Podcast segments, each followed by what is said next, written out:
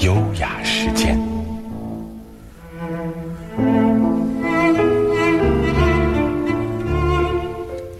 永恒的魅力，欢迎各位好朋友，我是王卓。为了纪念莎士比亚逝世四百周年，由歌剧之王多明戈重磅加盟，指挥大师丹尼尔·欧伦执棒，著名导演。舞美设计大师乌葛德·安娜领衔打造的国家大剧院制作威尔第歌剧《麦克白》，将在九月七号到十一号迎来首轮演出。那今天我们的节目和大家一起来分享的就是在剧中的音乐，还有就是聊一聊和剧有关的故事。也特别邀请到嘉宾，音乐周报前副总编辑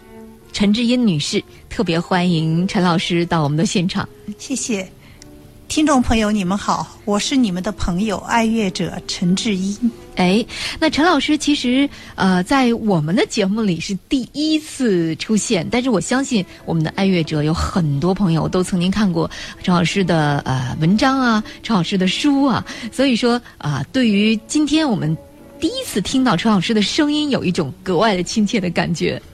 好，那今天和大家一起来聊一聊的，就是国家大剧院制作的《麦克白》这部歌剧。那说到这部歌剧呢，可能很多朋友对于这部歌剧可能有一个初步的了解哈，希望啊能够啊通过我们的介绍呢来知道。那陈老师给我们介绍一下，就是威尔第的这部歌剧《麦克白》究竟是一个怎么样的一个剧情，怎么样的一个故事呢？啊，就是熟悉莎士比亚呃。戏剧的朋友应该知道，《麦克白》是莎翁的四大悲剧之一。那么，根据这个《麦克白》创作的四幕歌剧呢，全剧是基本忠实于原著的。他用音乐戏剧化的讲述了一个好人变成一个坏人，然后从一个英勇善战的大将军，在权力欲望中彻底迷失，从忠君建功到弑君。篡位，最后众叛亲离，走向灭亡的故事。简单说，就是这么一个故事。嗯，那么这个是威尔第三十四岁写的第十部歌剧。呃，他这个编剧叫啊比亚维，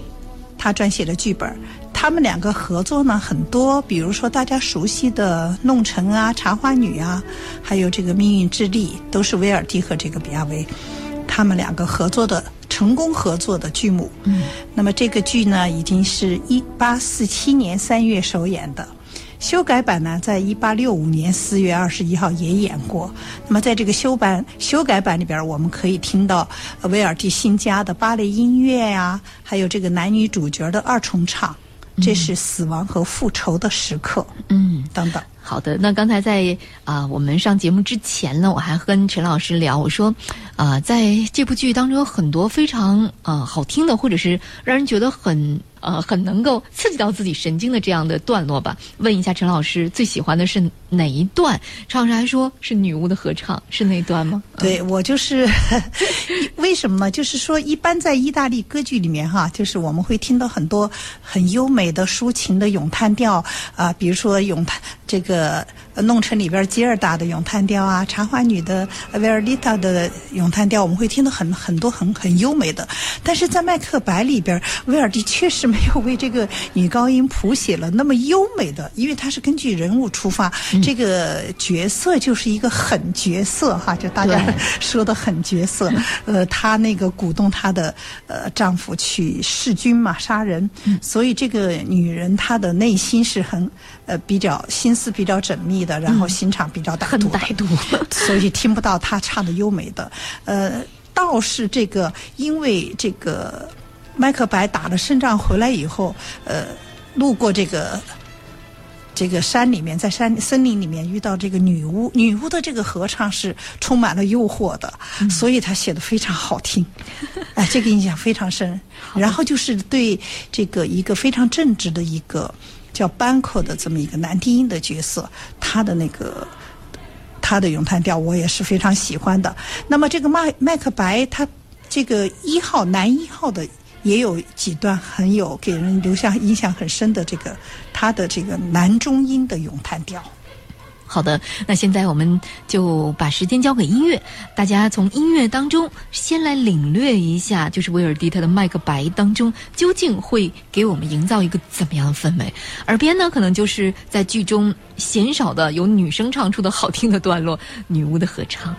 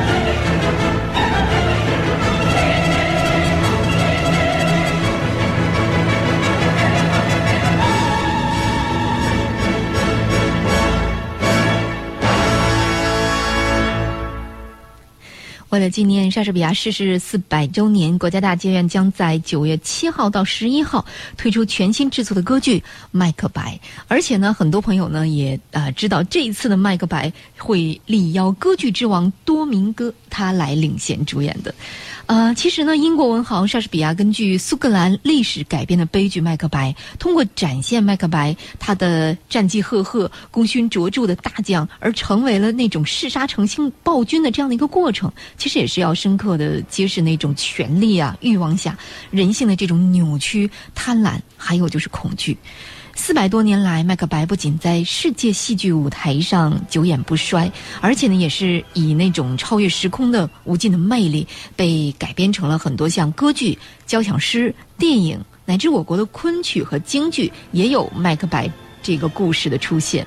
嗯，那其实说到刚才我们一起来聆听的，在威尔第笔下的麦克白也是非常有特点的。那刚才呢，呃，陈老师也特别向我们介绍，的确是。不仅仅是啊，女主人公会有那种心肠狠或者是心机深这样的一个呃一个特点，还有就是在她的剧中很多的这种段落都会让人觉得有那种很纠结或者是很刺痛你心的这种感觉。嗯，这是跟威尔第很多我们熟悉的那些美妙的段落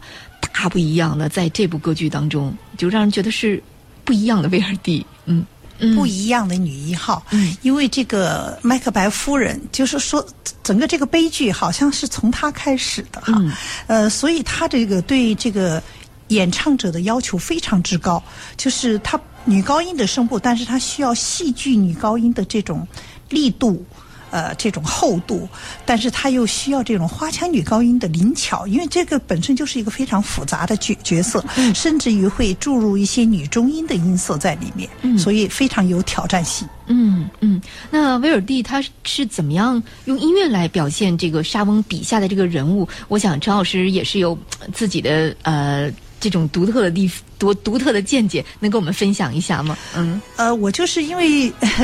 那个听了很多威尔第的歌剧嘛，这个麦克白夫人非常的特殊，因为是一个复杂的角色，所以他一个是要求他的技巧性很高，那么在歌声中他要注入他对这个人物的理解，否则他这个声音造型就不准确，对吧？嗯，他呃，这个麦克白呢倒是可能是呃从开始这种变化过程。呃比较的细腻，比较有层次。但是这个女的女的好像是她的夫人，一开始就是一个狠角色嗯。所以我们听到可能是呃在第一幕里面的第二场就可以听到这个麦克白夫人她的这个演唱，她在读她丈夫的来信，就是说她的夫丈夫已经呃这个呃取得了战功。那么他这一段是叫“快来吧，我要点火”。嗯，就已经在耳边出现了这一段。你们可以听听一下这一段，就把他这个人物的性格刻画的非常准确。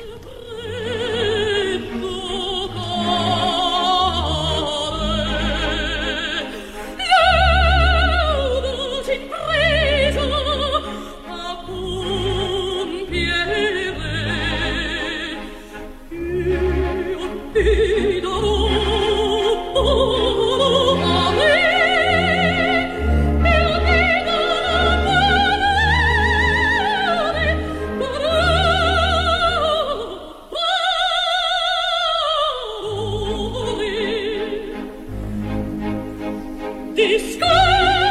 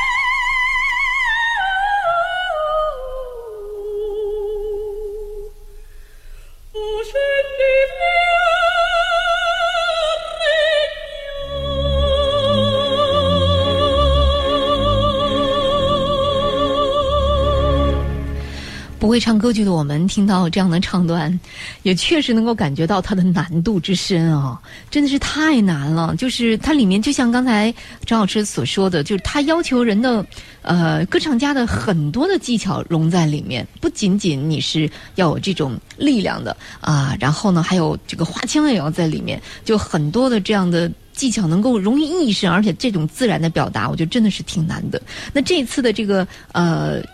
演员呢？呃，可能是很多朋友非常熟悉的孙秀伟，嗯，那我们也是在下半时段的时候会和大家一起来介绍一下，就是 A 组啊、B 组他们的演员的分配究竟是怎么样的，也是特别期待了啊！能够听到现场的话，我觉得真的是，啊，用一句俗话就挺给劲的。非常 非常有魅力，对，没错。呃，那在歌剧《麦克白》的改编和创作当中呢，其实威尔第也不仅非常注重对于原著的忠实，呃，同时也是为了表现麦克白还有麦克白夫人的阴暗呢、残忍以及谋杀得逞以后恐惧的战力，表现的十分震撼。所以呢，在剧中有很多的段落都是非常有这种表现力，而且令人难忘的。我们再继续吧，继续来聆听在剧中。麦克白夫人的另外一段演唱《夜色渐深》。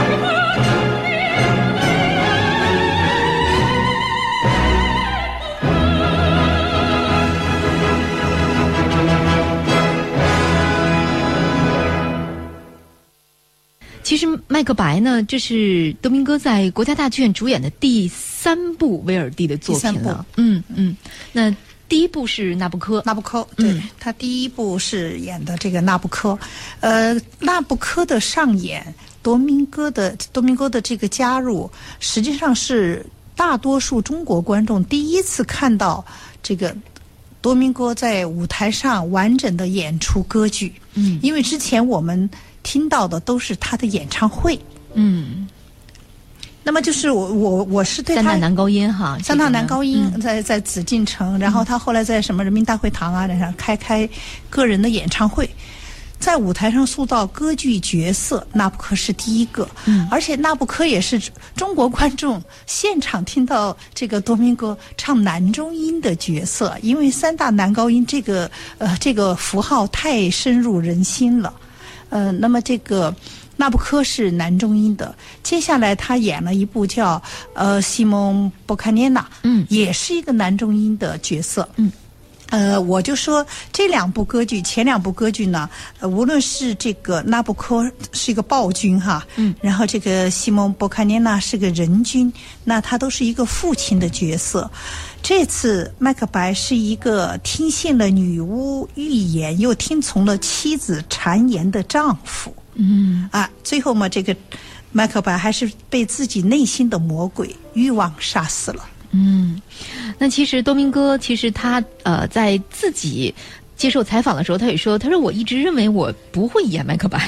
他说因为我认为麦克白是一个凶手。然而当我非常认真的研究过这部歌剧之后，他说我发现麦克白。是他夫人的这个受害者，他说他是疯狂的，是因为他犯了谋杀罪，而且呢，我们也看到了，就是他彻底的迷失。他曾经希望自己是做个好国王，他也曾希望自己德高望重并被人爱戴，但最终他没有做到。那其实对于东明哥来说，呃，以他的这个声音的特点，嗯。其实它是有别于其他的这个男中音的，是吧？完全是有别于其他男中音的，就是，嗯，他不像那个里奥努奇哈，就是到中国来演了很多次，弄成的这个非常非常著名的这个男世界男中音呃表演艺术家。但是我认为这个多明戈把他的声音的造型的特点还是发挥到极致，因为他比这种呃。传统意义上的男中音呢，它的音色更柔润一些，更更美、更美妙一些。嗯，所以他表演上是，呃，更有层次、更细腻。嗯，我认为他优势还是很突出的。嗯，那其实，在呃这一次的国家大剧院版的《麦克白》的首轮演出当中，很多朋友都是呃没有想到多明戈。隔了几年之后，又来到国家大剧院，因为他的年龄，大家总是觉得会不会是问题？您觉得会是问题吗？七十五、七十多岁了，七十多岁，那个 我是这么想的哈，就是因为开始我们就不大能够想象一个男高音，然后他呃又去唱男中音会是什么样。那么。纳布科他就给了我们一个惊喜，嗯，呃，接下来这个西蒙呃博卡涅娜也是给我们一个惊喜。我期待他这个新的角色，因为实际上在麦克白这个角色塑造，我认为更难，更有难度，就是因为可能他的动态性的肢体的语言会更更多。嗯，呃，我记得他在演那个西蒙博卡涅娜的时候，演到这个角色最后中毒呃死亡，他就。咣当就摔到这个舞台上了，当时我都差点叫起来了，就是因为毕竟我们还是知道他已经七十多岁了，就是一个，但是他在舞台上你绝对看不出来是一个古稀老人。嗯，他一上台，他的那种个人的光彩和魅力，一定会有很强大的吸引力和说服力。对，所以他他的另一个称谓就是歌剧之王嘛。我觉得他是无愧于这个称号。好的，那在上半时段最后呢，我们嗯稍稍来听一下吧。在呃麦克白歌剧当中，麦克白的咏叹调，其实这一段我自己个人也非常喜欢的，就是爱戴、尊敬和荣光。我是王卓，还有今天的嘉宾陈志英女士。下半时段永恒的魅力，一会儿再见。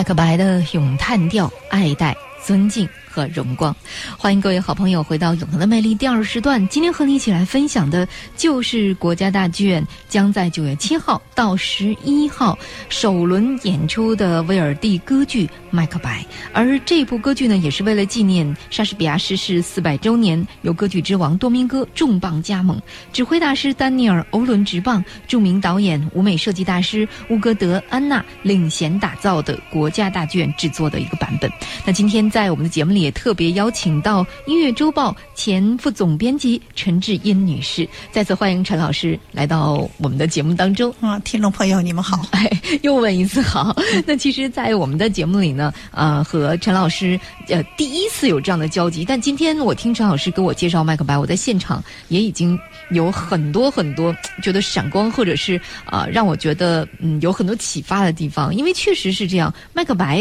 是。威尔第三十四岁的时候就写的一部歌剧，怎么能写的这么精妙啊？我刚才就一边听着这样的呃唱段，然后一边就在想，三十四岁啊，三十四岁的时候，嗯，我也是学作曲的，在这里都不好意思说，但是呢，确实是三十四岁的时候能写这样的一部歌曲，而且如此成熟，对于他。未来将要打造的一些歌剧，像《弄臣》《游人诗人》，还有啊《茶花女》啊，还有这个《假面舞会》，我觉得他在这部歌剧当中都奠定了很多他未来的这种路子，可以说，嗯。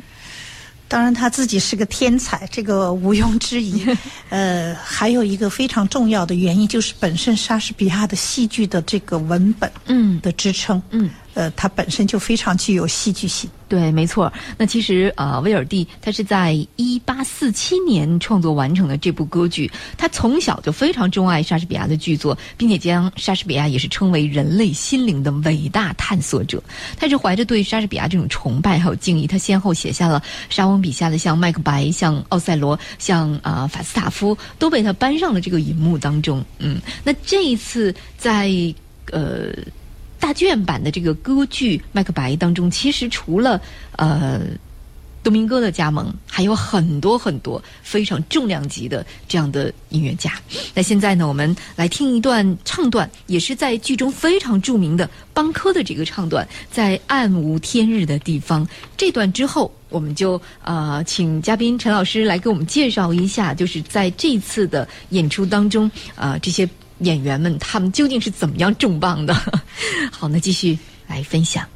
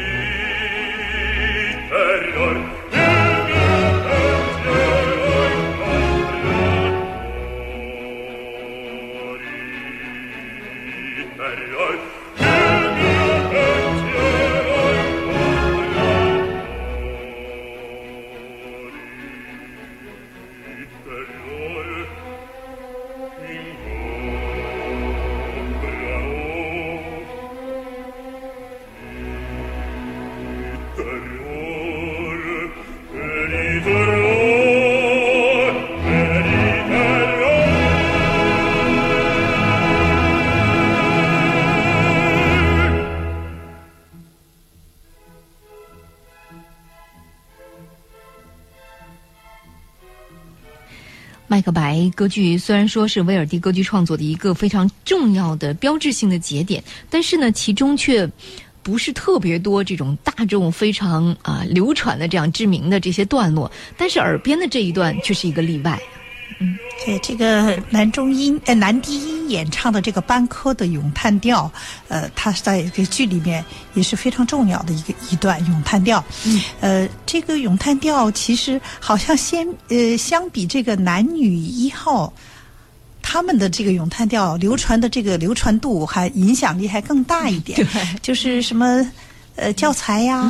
啊比赛曲目啊，好男中音呃男低音对这个这一段咏叹调都有点情有独钟吧。就是我觉得，因为他这个音乐里面呢。呃，这个形象感也也很鲜明哈，就是塑造了一个非常正派的、正直的这么一个老臣的一个形象。然后他表达的呢是对这个祖国的、对人民的这种热爱，然后对这种不正义的东西的一种呃斥责吧。嗯就是所以它虽然不算特别长大，但是它里面包含的内涵还是比较丰富的。是的，那刚才呢，我们也特别和大家一啊、一起透露了，就是这一次的呃半克白当中，除了著名的歌剧之王多明哥，还有很多位就是非常出色的歌唱家呃加盟这一次的演出。嗯，比如说像女主角孙秀伟啊，嗯哦，这个孙秀伟我们大家还是很熟悉的哈，因为她的专业背景。呃，跟很多国内的女高音还是有所不同，因为她在意大利这个歌剧的故乡浸泡了很多年啊，所以她呃这个有她的优势。呃，我认为呢，就是孙秀伟以前我们可能认为她呃唱一些抒情性的咏叹调很很很在行，但是实际上孙秀伟，我认为她在女高音里面，在声音的戏剧性的表表现力上面，我认为她的实力是非常出色的，非常超群的。那么这次她挑战这个角色呢，嗯。我看到一些资料上面说她是三度挑战，但是呢，就是可能大多数的歌剧观众是第一次看他塑造这个角色，就是麦克白夫夫人的这个角色，呃，他也笑称他要使出洪荒之力，好像因为这个这个角色确实极富挑战性。呃，我觉得他还有一个独特的优势，就是在《纳布科》这部歌剧里面，他和多明戈已经有非常默契的合作，他们在那部戏里面是父。与女儿，父亲和女儿。那么这一次呢，他是他们两个要演一对夫妻，而且这个她还是控制丈夫的这么一个女女强人吧。没错，还有呢，就是在这一部剧中，除了孙秀伟的加盟，还有很多我们熟悉的歌唱家，比如说像田浩江啊、关智京啊，就是啊，刚才我们听到的这个班科的咏叹调，呃，在这个七月七号，呃九月七号的晚上，我们将听到田浩江老师来演唱。呃，那么田浩江是一个非常有实力的中国男低音。歌唱家，他塑造了在歌剧舞台上塑造了很多很多的中外的角色。那么这个年轻的男低音歌唱家关智金呢，已经很早就和这个田浩江在一起演这个同一个角色的 A、B 组，比如说这个呃原创大国家大剧院的原创的《赵氏孤儿》里面的公孙大人啊，《骆驼祥子》里面的呃刘四爷，还有今年演的这个德沃夏克的歌剧《水仙女》，他们两个都是演的同一个角色。呃，我觉得这个田浩江对于关智金的影响应该是显而易见的。呃，在这里我多说一句，我就是说，国家大剧院这么多年演了这么多的歌剧，确实是为中国的歌剧的人才提供了一个特别好的平台。他们有这样的机会可以来实践，在舞台上实践。因为歌剧本身是一个实践性很强的艺术，所以我们就看到很多的像关智金这样这样的年轻人，他们不断的。得到了这样的机会，然后成长的速度很快。没错，那刚才在上节目之前，这也是题外话了。陈老师啊、呃也特别跟我聊到，嗯、母亲大人其实也是。歌唱家哈，但是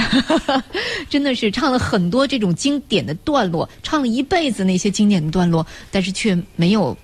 在他们那一代人是没有机会来演这个歌剧，没有那来没有么多的对对舞台，对确实嗯是。实际上就是我们熟悉的呃当时的美声街的那个四大名旦，但是他们真正的观观众记住的就是他们的歌声，嗯他们没有这个机会在舞台上塑造完整的歌剧的角色。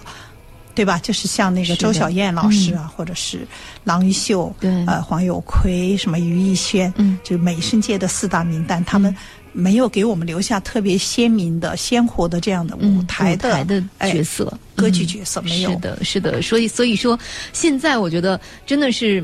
无论是哪方面学习哪方面，都是呃。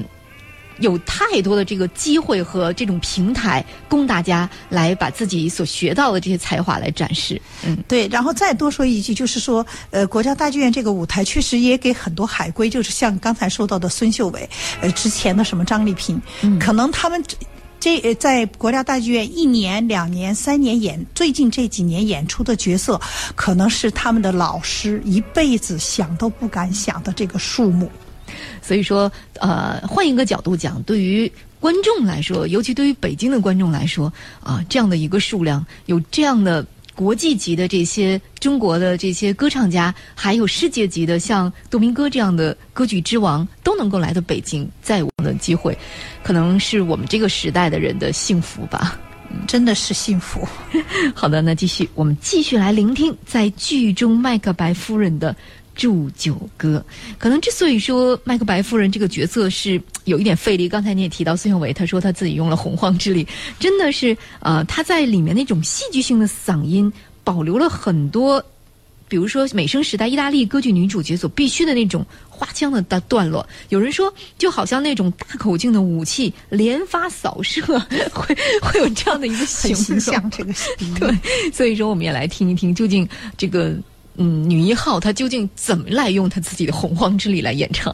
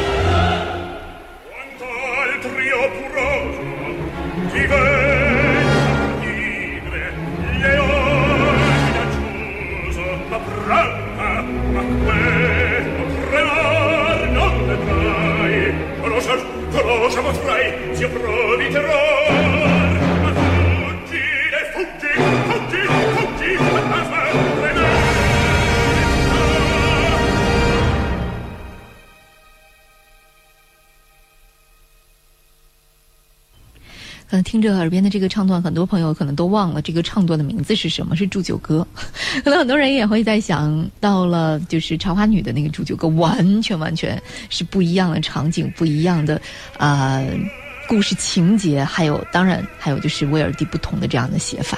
是啊、让我们觉得又一次有了一次震撼，就是在听这种。段落的时候，我觉得都会有这种这种极大的冲击心灵和这种情绪的起伏。所以在听整部歌剧的时候，我相信所有的朋友出来都会至少会有两个字的评价，就是过瘾。嗯曾经有一个朋友说了一句，就是说，呃，二三流的这个唱片，哎，二三流的演员的现场，听听这个二三流的现场，也比这个听一流的唱片过瘾。就是现场剧场剧场现场给你的这种冲击力和感染力是一定是超过唱片的。没错，即便是现在有了 DVD，有了我们可以看到的蓝光啊，很多高品质的这种清晰度的这样的呃歌剧的整部歌剧。但是我觉得到现场完全完全是不同的这样的歌剧还是应该听现场的。好的，那今天和大家特别来分享，也是和大家一起来介绍的，就是呃威尔第的歌剧《麦克白》将会在九月七号到十一号在国家大剧院进行首轮演出。那这一次我也特别呃注意到，就是呃国家大剧院。这次是中国组、外国组是一个混搭，并不是像以前那样的说，呃，一定是外国组就是全部是外国演员，清一色的那个蓝发碧眼，呃，不是，呃，那个那个那个金发碧眼。然后呢，呃，中国组就全部都是我们熟悉的一些名字啊，什么呃，很也是中国的著名的歌唱家。那这次的这个混搭其实已经不是第一次了哈，嗯，不是第一次，就是国家大剧院可能最早在引进西方经典歌剧的时候是按。安排的那个国际组和中国组，但是他们早就不这样做了。就是为什么呢？就是我举一个例子哈，呃，二零一五年一月演的那个《阿依达》，那个和会就是在国际组的。嗯，呃，然后在纳布科也是，我说的是多明戈一个大师，然后领着一群优秀的中国的歌唱家。嗯，呃，这样呢，我是。呃，从茶花女开始，我就认为，呃，她这种混搭是非常呃有意义的。嗯，呃，比如说这个我们中国的女高音歌唱家呃张丽萍，她和一个外国的奥塞洛，然后这个中国所谓的这个呃中国三大男高音之一的这个魏松，他就是和一个外国的这个呃戴斯登纳，那么这样的。混搭，我觉得有什么好呢？就是说，让你们看见他们的一一种合作和交流。另外一个，我觉得最重要的就是，现在中国歌剧很多实力的演员，他们的真正的水平，呃，和外国演员相比起来。一点也毫不逊色，可以说毫不逊色。有一些还会高出一大块。哎，对，比如说 和会，我一直认为那个和会的阿依达是超过这个国际组的。哎，那所以呢，在这一次当中，可能很多朋友原来是有一些呃自己的想法，或者是我们称为偏见吧，呃。这次也思维对，也不用纠结了，因为这次本来就是一个混搭。那如果以后不是混搭的时候，呃，也请大家不要有这样的一个纠结，真的是。每一组都有每一组特色、特色和亮点的地方。还有呢，就是我觉得如果可以的话，我是愿意两组都看的。我也是，我经常是这样。好的，那今天永恒的魅力和您一起来分享的就是将会在国家大剧院九月七号到十一号迎来首轮演出的威尔第歌剧《麦克白》。特别感谢我们的嘉宾音乐周报前副总编辑陈志英女士来到我们的节目现场和我们一起来分享《麦克白》的故事。那也特别欢迎陈老师以后经常到我们的节目当中来做客。啊，我。很愿意 谢谢大家和我一起分享。好的那但愿我们在剧场也能够看到陈老师 大家来找他。好了那就这样吧就是今天永恒的魅力就到这里了我是王卓明天会继续和你分享经典明天见。